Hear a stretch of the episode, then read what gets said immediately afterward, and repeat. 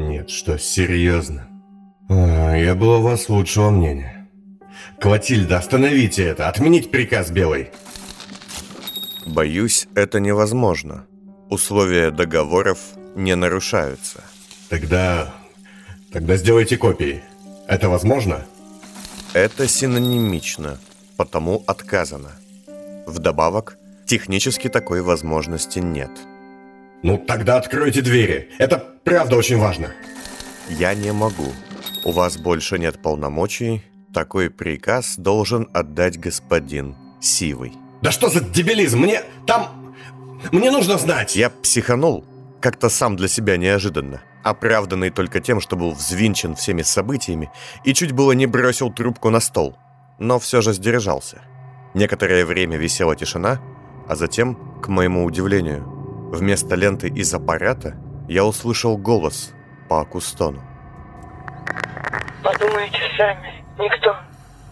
Вы бы хотели, чтобы ваши документы, тайны, тот, кому вы дали их, отдал бы человеку без вашего дозволения. Это было бы честно? Как думаете? С чего вы взяли, что ваша нужда важнее чужой конфиденциальности?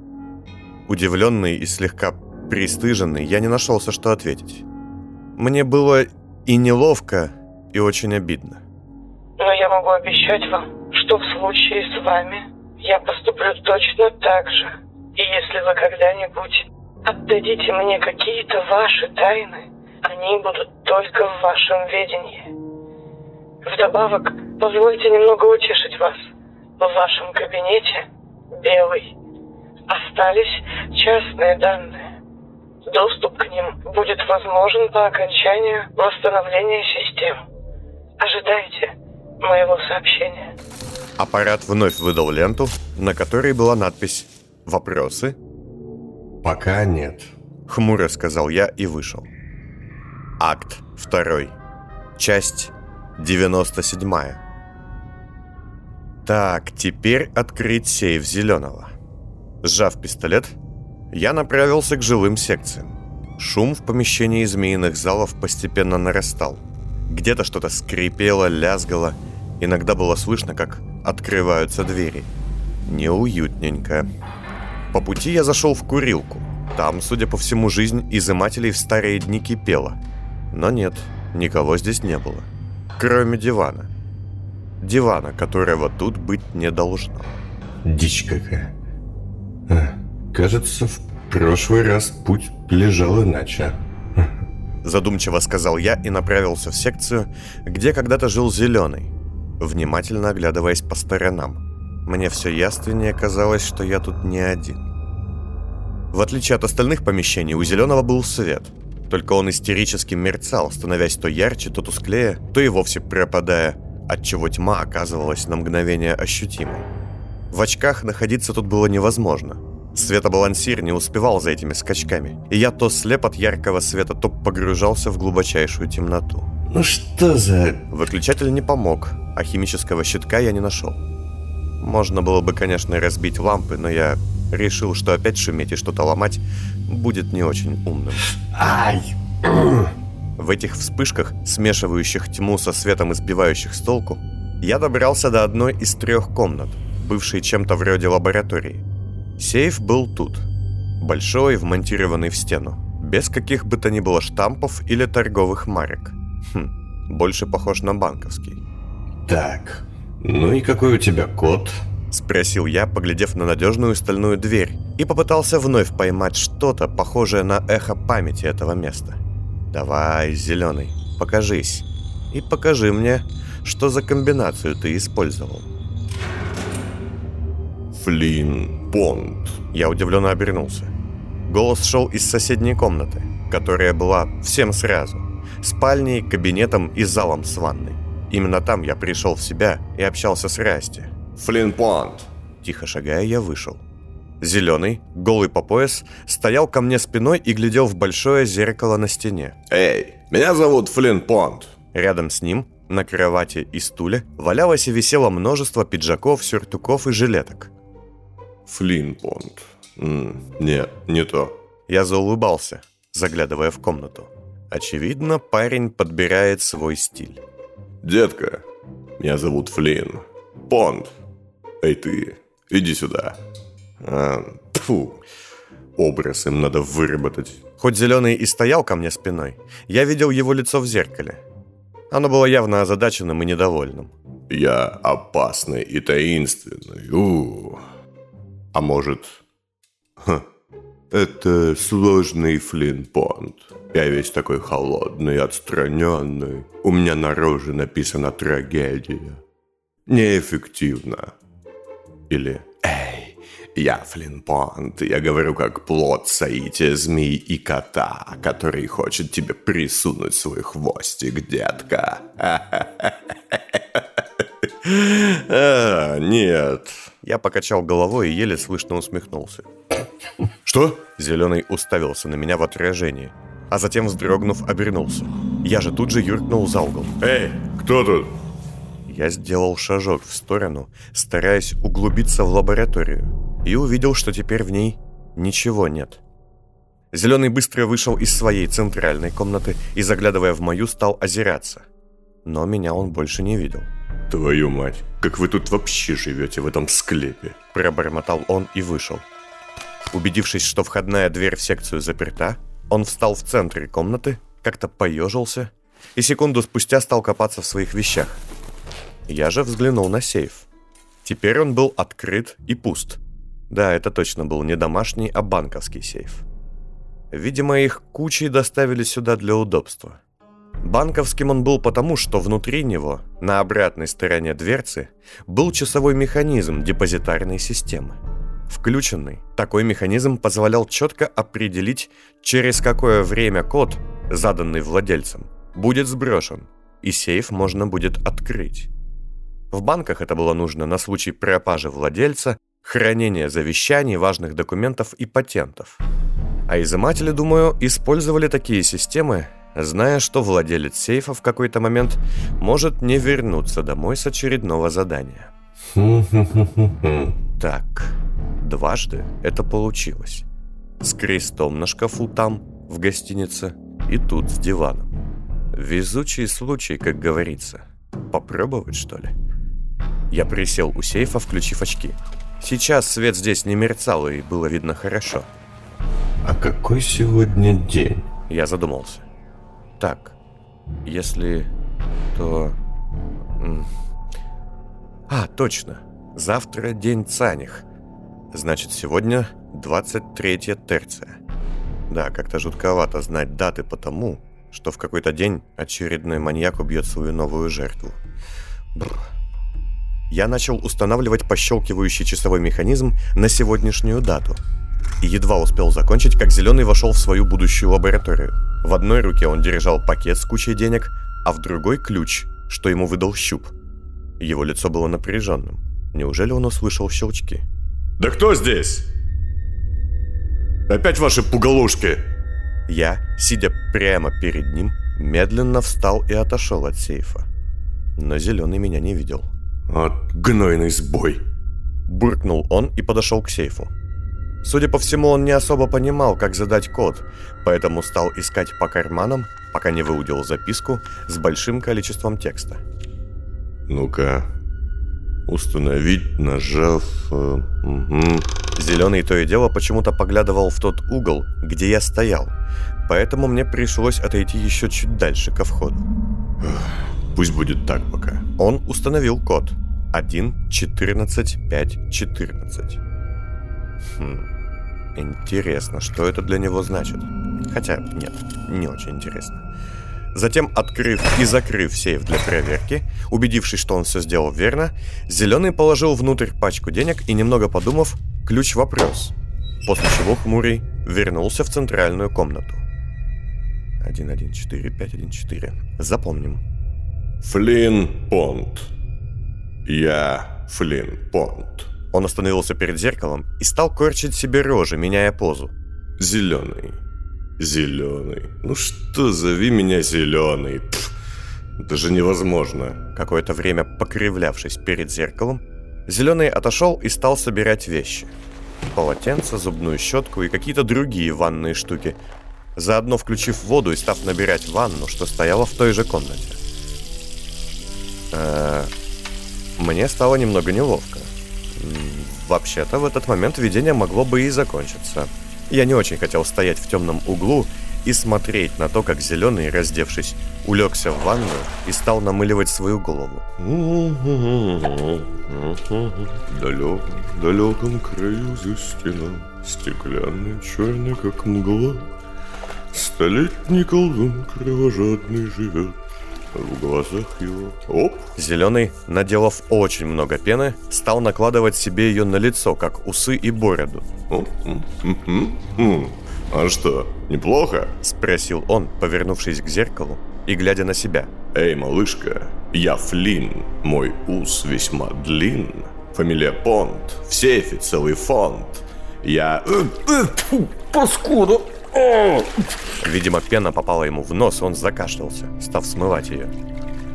Я усмехнулся было, но в этот момент что-то пошло не так. Мне не сразу стало ясно, что именно. Столь это было неуловимо для мозга. Но затем я увидел. Отражение зеленого, который барахтался в ванной, поливая голову из ковшика, ему не вторило. Вместо этого тот зеленый, что находился по ту сторону зеркала, медленно поднялся и брезгливо и с ненавистью во взгляде, стирая ладонью пену с лица, стал босыми ногами шагать к границе зеркала. Какая... Вы кислоты, что ли? Эту пену делаете? А! Зеленый не видел этого, обильно поливая себя водой. А отражение хмурое и настолько давлеющее, что даже нагота не делала его хоть сколь-нибудь визуально уязвимым, приблизилась к зеркалу вплотную. На внутренней поверхности появились следы пара от его тяжелого дыхания. А затем он положил на стекло руку. «Знаешь, я бы не стал», — сказал я негромко, шагая ближе, и приставил пистолет к зеркалу. Отражение, до этого и не замечавшее меня, замерло и медленно повернулось. «Мой тебе добрый совет, чучело. Вернись назад, залезь в водичку и помой свой жбан. Усек?» В тот момент, и это может прозвучать хвастливо, но поверьте, это совсем не так, я испугался самого себя, потому что меня в тенях, в чужой памяти испугалось отражение. Зеленый в зеркале медленно сделал шаг назад, глядя на меня с неподдельным ужасом а затем лицо его исказилось уродливой гневной гримасой, и он распахнул рот, изгибаясь. Внутри его пасти была пустота, а зубы были тонкими иглами. «Ну, как хочешь!» Я впечатал рукоятку пистолета в его лицо, и раздался треск. Твою мать! Зеленый, сидя в ванной, обернулся, протирая глаза. Все было обычным, только по зеркалу шла длинная, почти прямая трещина. В тот же момент одновременно раздался стук в дверь и звон будильника отчего Зеленый и без того весь на нервах дернулся в воде. А, друг мой, вы готовы? Да, да, сейчас. Мы ждем вас в самотеке. У меня тут зеркало треснуло. Что ж, ну хотя бы из всех нас вам повезло не видеть вашу рожу. Догоняйте. Иду. И я опять ослеп. Все исчезло. В комнату вернулся тревожный мерцающий свет, от чего мои очки дали сбой. Я выключил их и огляделся. Я был не в комнате зеленого. Помещение, в котором я оказался, было большим, со множеством спортивных снарядов, с мягким полом и зеркальными стенами. В центре под потолком висело большое жутковатое устройство, напоминавшее многорукое существо. Оно было подвешено на рельсах и могло, судя по всему, перемещаться по комнате. Кажется, это был какой-то боевой тренировочный механизм производства мастера Виктора. Я надеялся избежать физического труда в первом-то кольце. Едва я успел оглядеться, как одно из стекол открылось, и в комнату вошли трое. Зеленый с мокрой головой, в широких штанах и майке, поверх которой был темный сюртук. Красный, одетый как обычно, и синий в каком-то нелепом подвиде халата на пуговицах. Мы не можем просто накачать вас множеством разных талантов, Зеленый.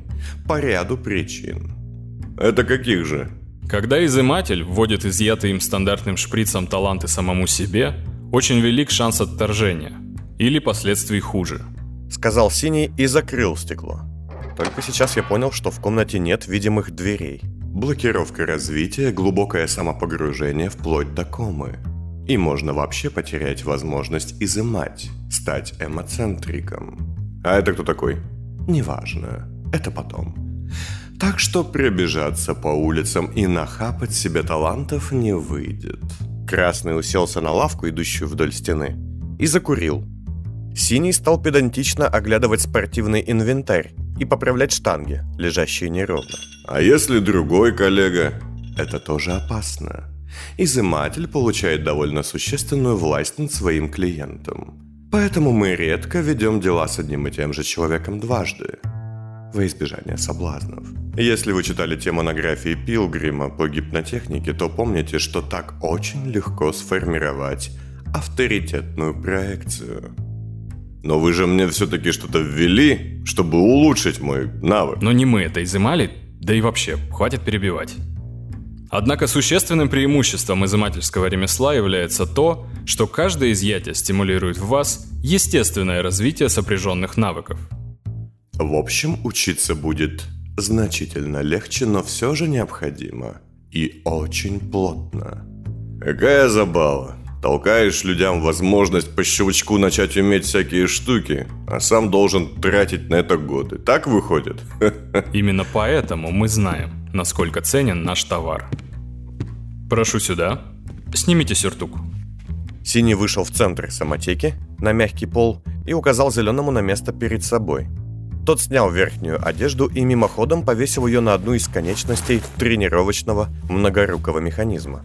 Как и в случае описанных шпи красным социальных схем, в плане боевых взаимодействий нам тоже нужен индивидуальный стиль для завершения образа.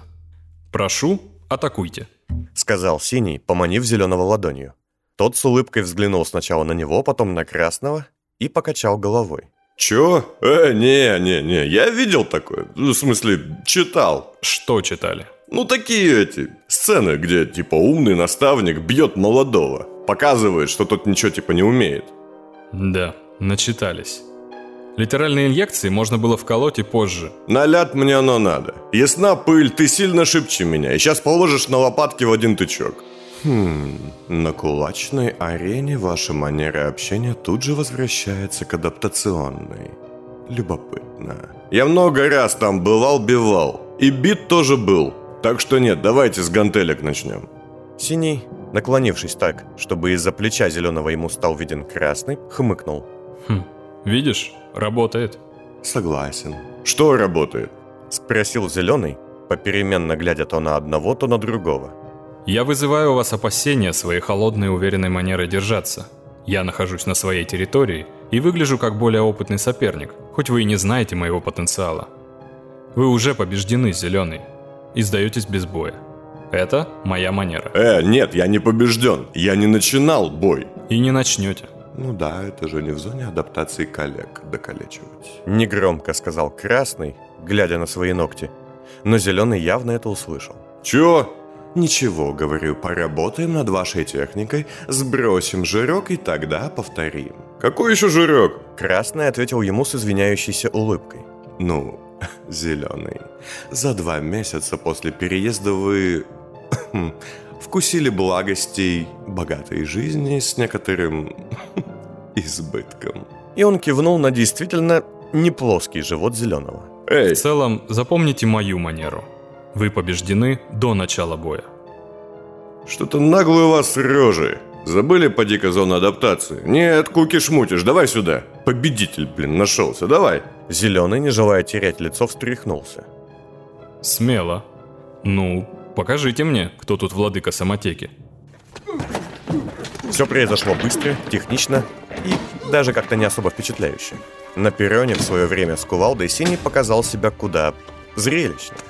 Пару секунд спустя Зеленый, взятый в захват и с заломленной рукой, лежал на полу, а соперник, прижимая его ногой, не давал толком пошевелиться. На самом деле, моя манера не такая. Мы вас спрово- спровоцировали. Мо- моя манера – изучить слабые места и с минимальными потерями ре- ой, ресурсов. Фух. Провести наиболее эффективную атаку. Зеленый взвыл от боли, и Синий отпустил его руку, отступая на шаг. Это техника Сулбот. Система уличного боя и тактики. Разработана моим... никем. Я обучу вас ей. Ух ты! Зеленый, потеряя плечо, поднялся. Было видно, что он не в обиде. Судя по всему, в зоне адаптации драки для него были делом привычным и не являлись поводом для серьезного конфликта. А вы? Вы тоже такой же?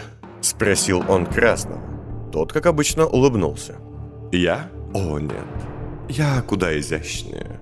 С ним у вас хотя бы шанс был. Кивнул человек в красных очках на синего, и тот ответил ему скептическим взглядом. Я бы поспорил. Ну давайте. Давайте я и вас ударю. Зеленый поманил Красного в центр зала. Я бы не стал. Хватит с вас на сегодня унижений, кажется. Да ладно, ну... Красный вздохнул и встал, медленно расстегивая желтое пальто.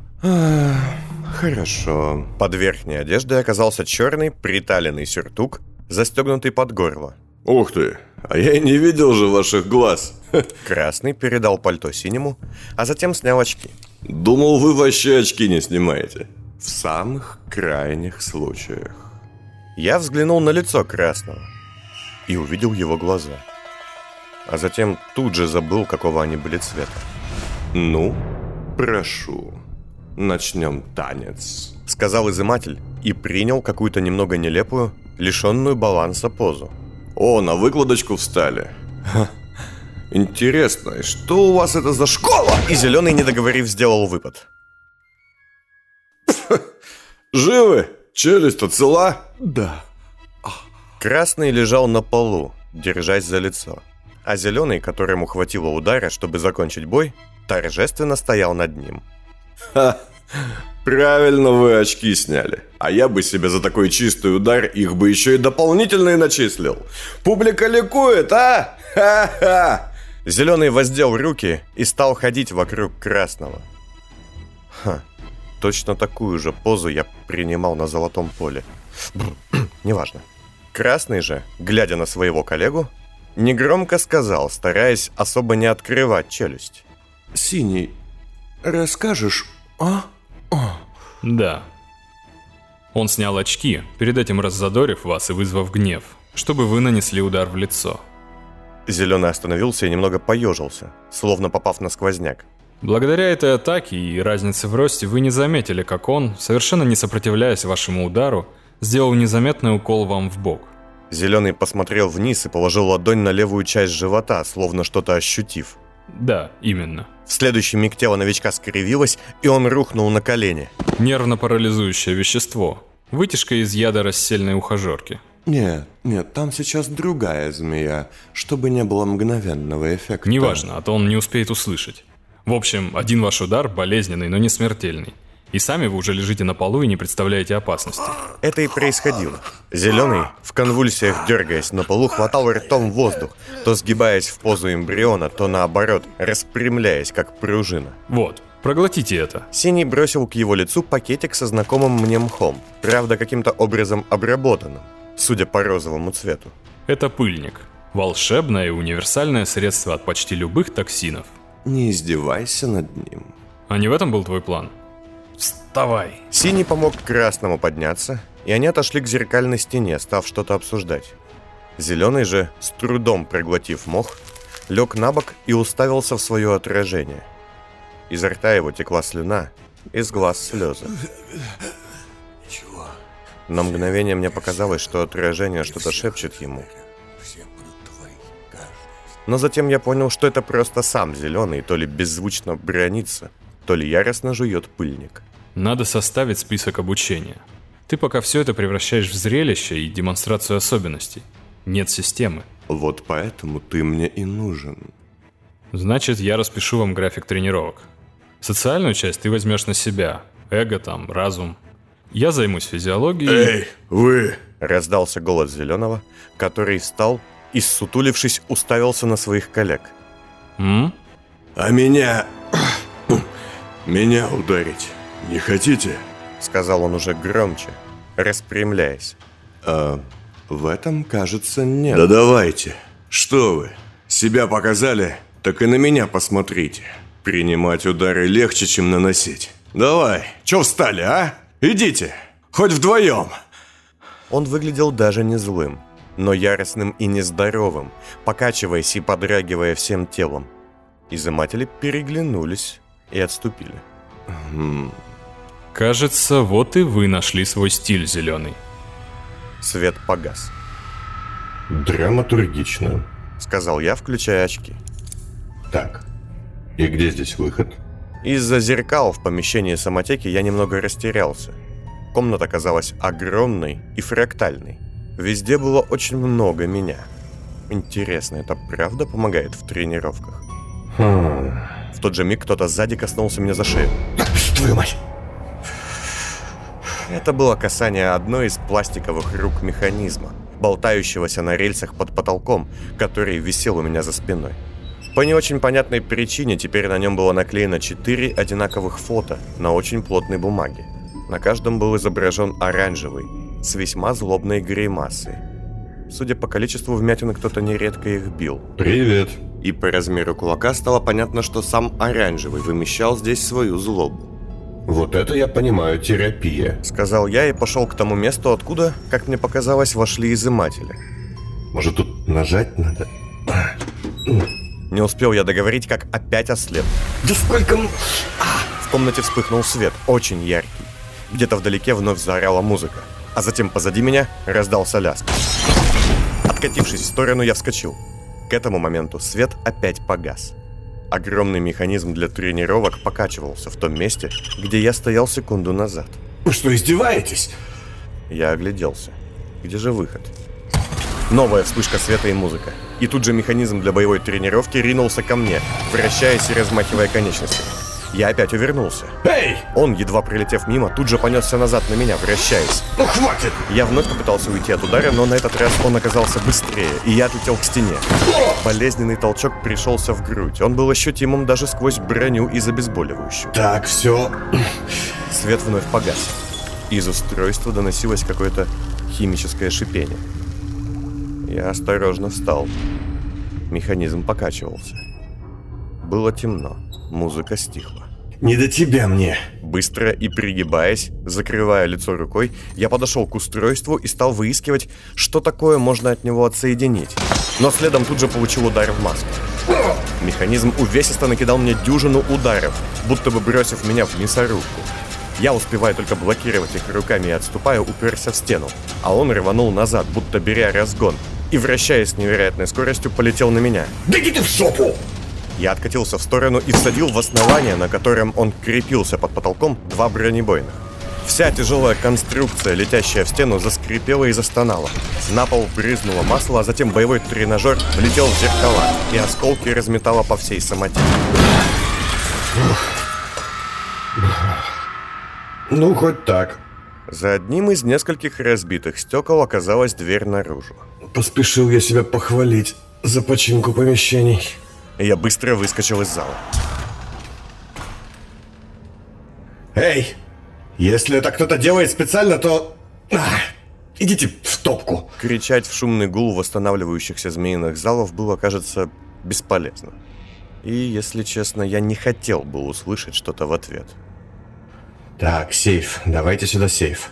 Я вернулся в секцию зеленого, уже не то чтобы раздраженный, а невероятно злой. Впрочем, эта злость была скорее защитной реакцией от страха. Не балуй. Сказал я, погрозив самому себе в зеркале с трещиной.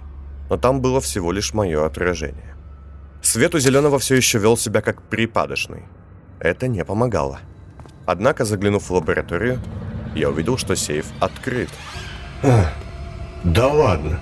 Часовой механизм на внутренней стенке дверцы показывал, что указанное время настало, и код сброшен. Ничего не понимаю. Всюду было тихо. Я немного постоял, неуверенный в том, что вижу, и шагнул к сейфу. Внутри виднелась куча денег, куда больше, чем зеленый клал в первый раз, и целых три ключа вопроса, а также какие-то иные ценности. А поверх всего стоял конверт из натуральной бумаги с текстом на нем. Личности, именующиеся Фитцем. Я протянул руку и не потерял ее лишь потому, что это был протез. Сейф с грохотом захлопнулся передо мной, а стена, в которой он был вмонтирован, мгновенно полетела от меня вдаль. Комната из маленькой лаборатории тут же стала длиннейшим коридором, вытягиваясь против любых правил пространства и логики. А позади меня, там, где был дверной проем, раздался утробный рев. Я обернулся. Двери за моей спиной не было. Был такой же длинный коридор, уходящий во тьму. И я увидел комнату с людьми, тенями, что теперь не стояли, а сидели в белых креслах. Но если в одном конце этого туннеля перед собой я видел сейф, то позади не было ничего. И это ничего стремительно приближалось, поглощая стены. Мать твою. Я бросился прочь вдоль бесконечных бетонных стен к тому месту, куда унесло сейф. Мне казалось, что я пробежал несколько часов. За моей спиной все громче и громче оряло и вращалось темное ничто, спирально пожирая образовавшийся коридор. Я влетел в стену, ударившись головой, и упал на пол. Никакого тоннеля. Все та же лаборатория. Сейф закрыт. Сумасшествие — это совсем не романтично. Сказал я, вставая и отряхиваясь. Меня то и дело подбрасывало. Я взглянул на протез. На черном металле отчетливо виднелся след от удара дверцей сейфа. Врет наоборот. Ладно, я больше так не буду. Все еще поглядывая назад, я сел возле кодовой панели. Ладно, так не получается, попробуем иначе. Один, один, четыре. А, нет, не подходит. Тут явно не код зеленого. Там ведь лежит письмо для меня. Ван Кейн бывала здесь уже после того, как зеленый исчез, и, видимо, сменила комбинацию. Хм. Желтая, синий, оранжевый. Когда отнимут жизнь, забудь... 362? На всякий случай я еще раз обернулся. Нет, позади меня не было ничего, что поглощало бы комнату. Но было неприятно. Я теперь оказался в той ситуации, когда даже стена позади не означает хоть как-то прикрытую спину. Фу, так, назад, к сейфу. Желтый, синий, оранжевый. 3, 6, 2. Нет, вряд ли, слишком просто. Так, опять что ли буквы в цифры? Банально, но почему нет? Так, Велен Гальтон, Зиновий Альбедо. Последние цифры могут быть 3, 4, 9, 1. Но какие инициалы у желтой? Я закрыл глаза, точнее окуляр, чтобы мерцающий свет не сбивал меня, и попытался вернуться в памяти к тому моменту, когда видел в жуткой комнате с человеком в красных очках циферблаты и инициалы на них. Что они означают? Это минутная готовность. Но ничего не вспомнилось. Буквы в моей памяти смазались, и инициалы восстановить, возможно, мне представлялось. Не хватало остроты восприятия, концентрации. Проще говоря, не хватало каких-то стимуляторов. Но передоза мне сейчас было точно не нужно. Нужно попасть в комнату желтой. Возможно, там есть какие-то документы. Чтоб вам всем, да на совсем. Я встал и направился на выход. Дверь оказалась закрыта. Я дернул посильнее. Ничего. Ну, хотя бы здесь нет сложных замков, подумал я. И тут же услышал плач. За дверью кто-то плакал. Женщина. Тихо. Печально. Несмотря на то, насколько это было жутко и против всякой логики, мне даже стало жаль того, кто был по ту сторону. Эй, вы все в порядке? Сам не понимая почему, спросил я, и под дверь тут же влетела записка. Прошу, не надо, это все, что у меня есть. Не забирайте это. Только и успел прочесть я, как плач изменился. А затем все стихло. Я открыл дверь. На этот раз она была не заперта. И выглянул в коридор. Ну, конечно. Никого не было. Придумайте что-нибудь пострашнее. И вообще завязывайте. Читатель не может постоянно бояться. Это в конце концов вызывает у него либо скуку, либо злость. Все, завязывайте. Злобно шипел я, пытаясь как-то себя отвлечь, и направился к секциям других изымателей. Устройство проживания здесь было любопытным. Судя по всему, когда-то давно, когда численность организации была велика, каждая из 30 секций принадлежала сразу нескольким людям, как в общежитии. Однако потом необходимость в этом, судя по всему, постепенно сошла на нет, и изыматели получили в свое распоряжение каждый по... Мои размышления кто-то оборвал, пробежав позади меня по коридору и громко хлопнув дверьми. Я замер, прислушавшись. А может, все-таки это не бег? Может, это трещат какие-нибудь трубы? Ладно.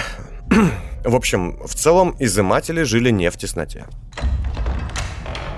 Первая секция, в которой явно кто-то обитал, принадлежала голубой. Судя по всему, она не жила здесь очень давно. Почти везде было пусто, и эта пустота подчеркивала, что когда-то здесь было очень много вещей. Следы на книжных полках, подвесные системы в стенах, множество кислотных пятен на столах. Из всех до этого момента виденных мною помещений секция голубой выделялась приятными обоями, симпатичными лампами и очень густым ковром. У нее явно был вкус. А также милым домашним баром с некоторым количеством выпивки и даже небольшой откидной барной стойкой. Судя по пыли на бутылках, некоторые из них имели очень хорошую выдержку. Однако больше тут не было ничего интересного. Далее я подошел к секции оранжевого и убедился, что Мея и собака все еще спят. И что... Да что такое? Почему дверь-то опять не заперта? Мать твою! Следующая секция, кажется, принадлежала некоему голубому, последнему ученику синего, судя по лежащим на столе голубым очкам. Рядом была записка. Любезный синий, при всем моем уважении к вашей печали и утрате, Прошу очистить помещение бывшего голубого. Это не мемориал, а рабочая и жилая зона. Я знаю, вы часто заходите сюда, чтобы провести время в раздумьях. Но нужно уметь отпускать прошлое.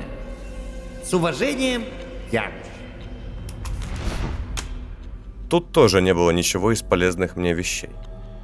Судя по порядку и множеству документов, Голубой был человеком аккуратным, занимающимся изучением аристократии и права, а также традиций древних.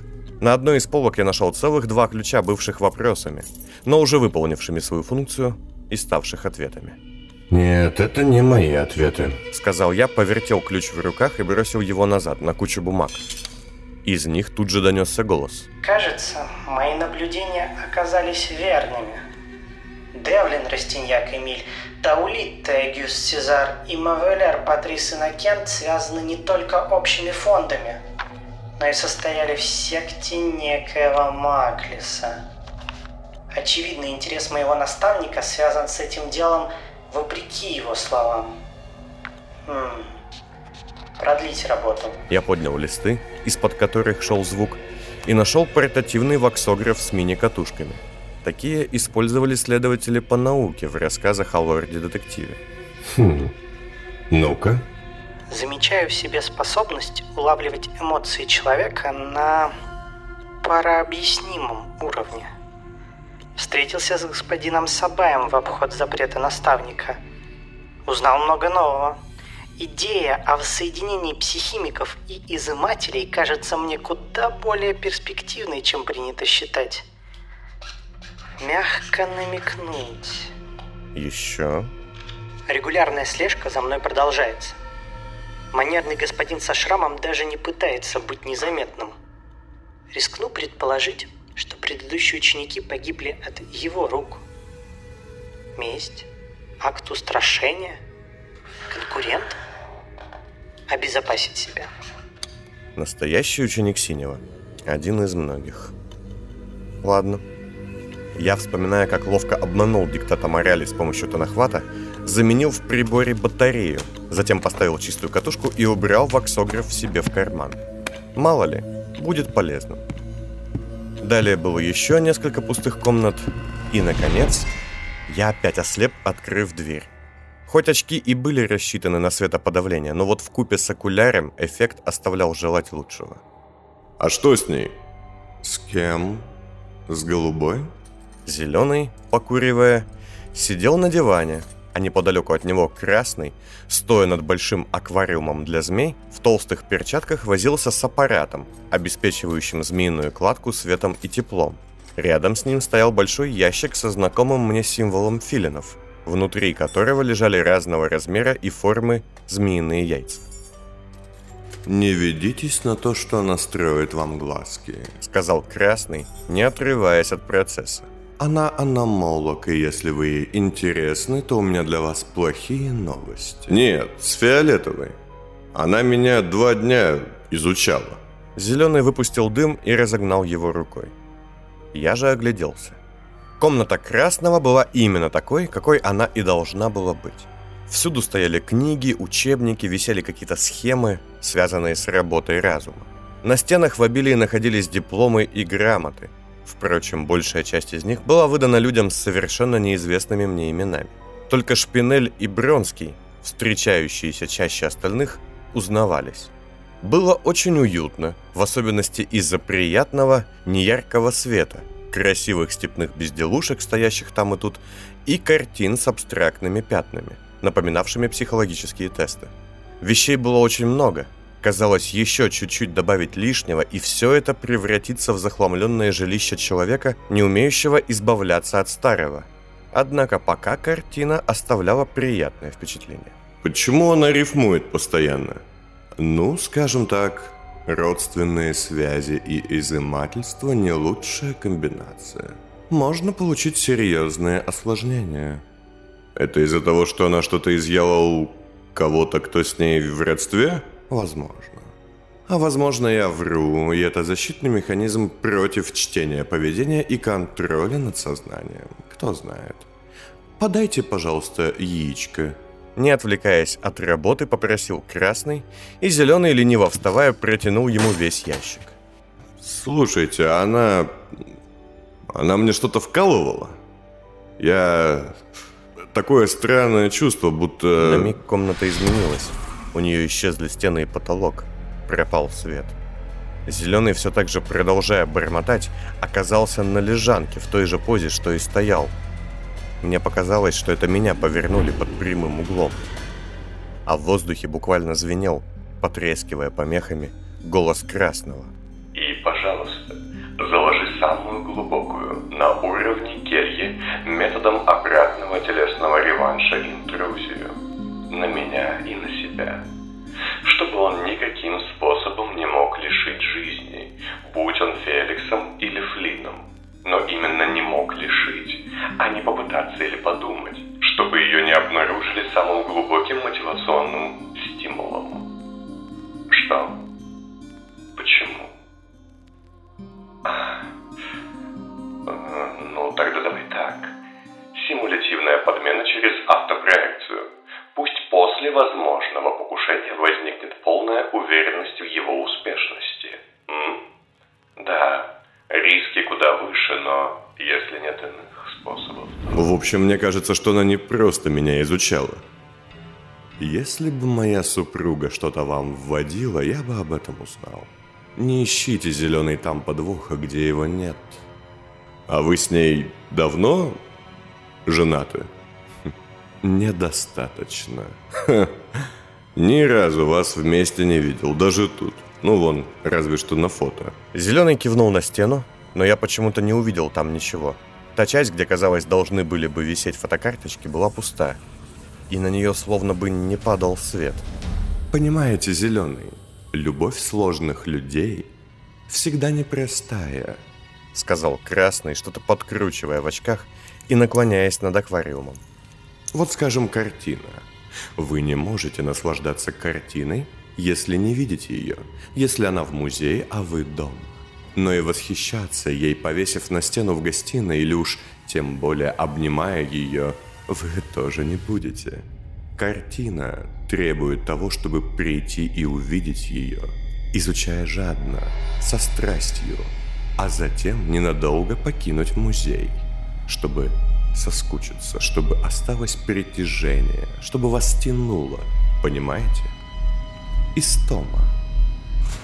Каждый раз, через день или спустя полгода разлуки, я вижу свою жену новой, но всегда той самой. Эки вы романтик. А два дня назад я видел, как вы смешали талант с кислотой и вкололи его человеку в голову. До сих пор эти судороги... Это был плохой человек. Он похищал детей и продавал их в селки господина Пасти. Я это все не люблю. А те двое, которым вы вспороли... Хватит. Тогда мне просто захотелось кого-нибудь убить. Можете выключить свет зеленый? Мне нужна тьма. Зеленый встал и нажал на кнопку в стене. Комната медленно погрузилась во тьму. Только лицо ее обитателя, освещенное красным теплым светом из аквариума, осталось видимым.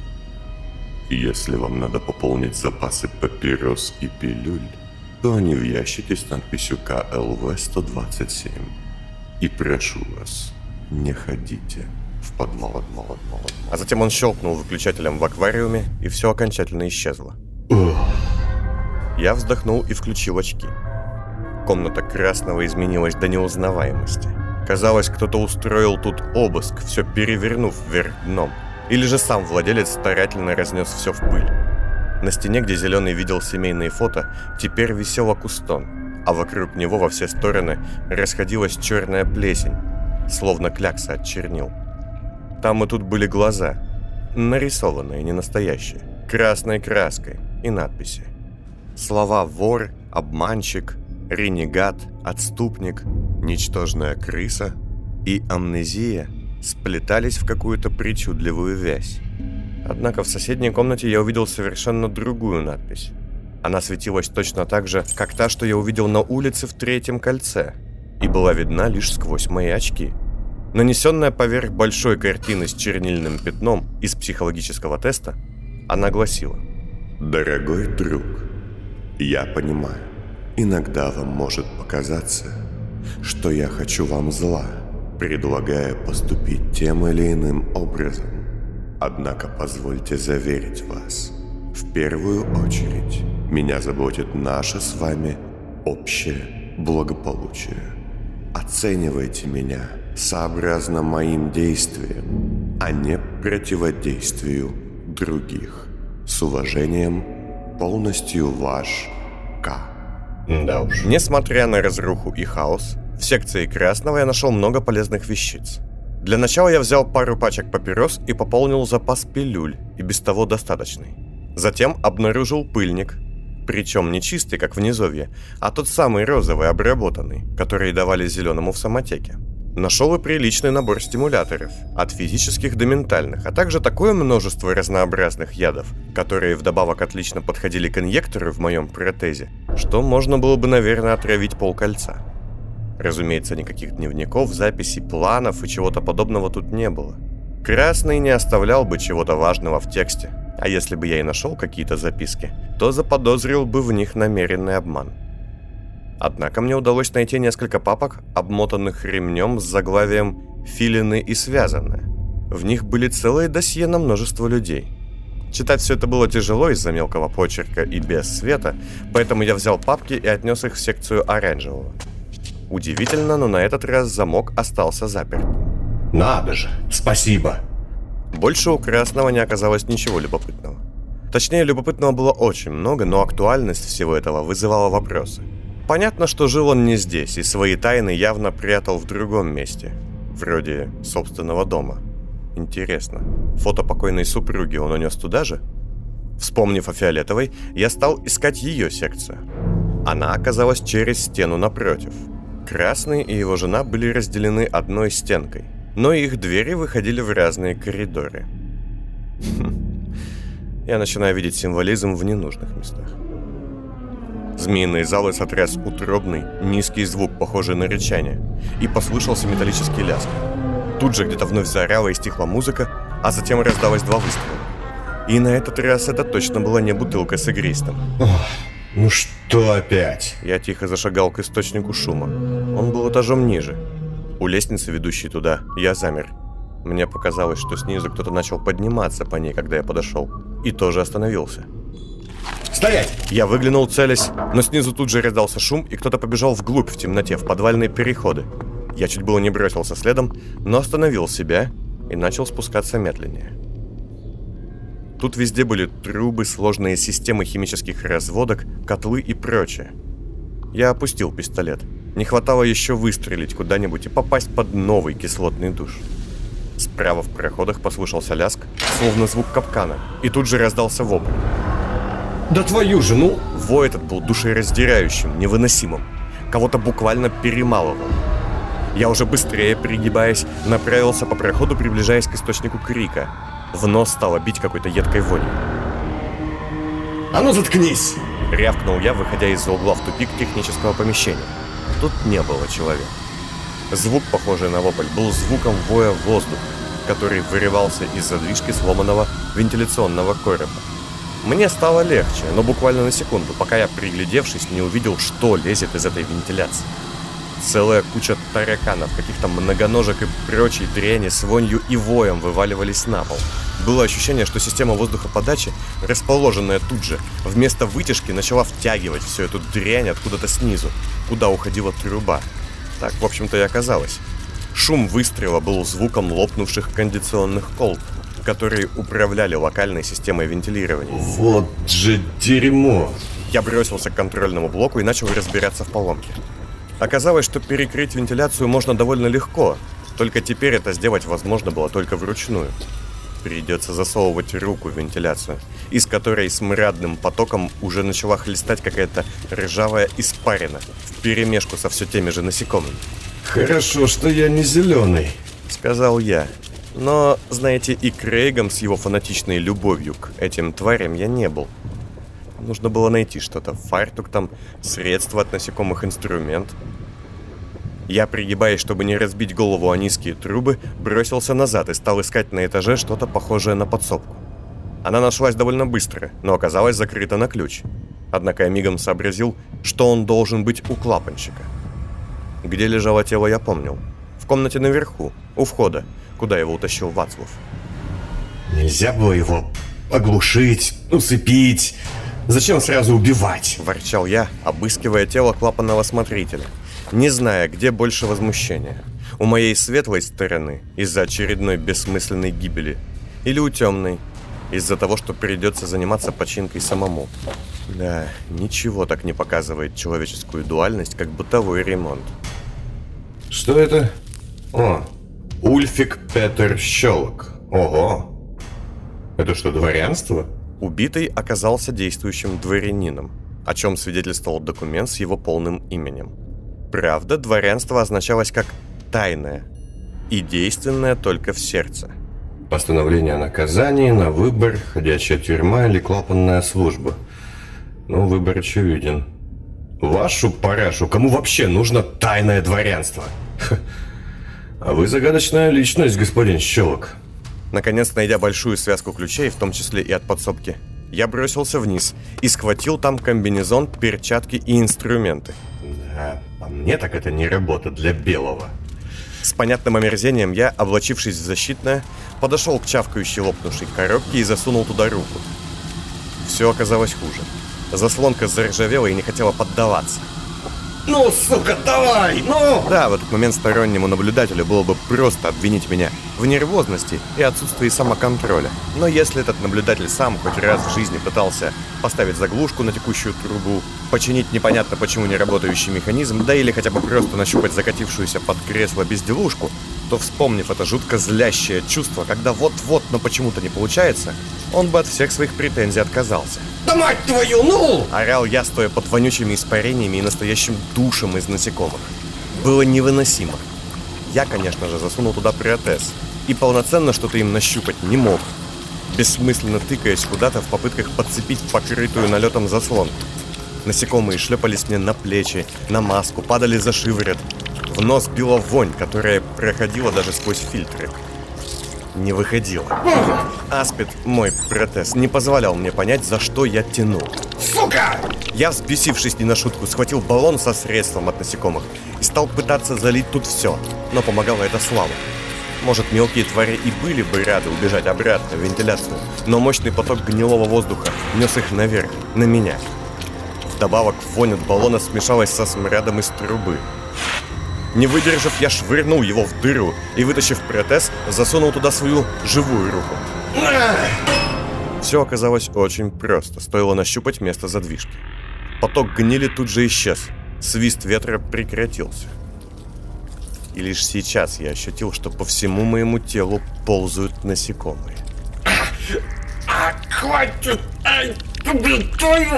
Под одеждой, за шиворотом, в руках, уже даже на спине и по животу ползали, чавкая и сминаясь от каждого моего движения, сотни жучков, тараканов, червей и кто знает чего еще.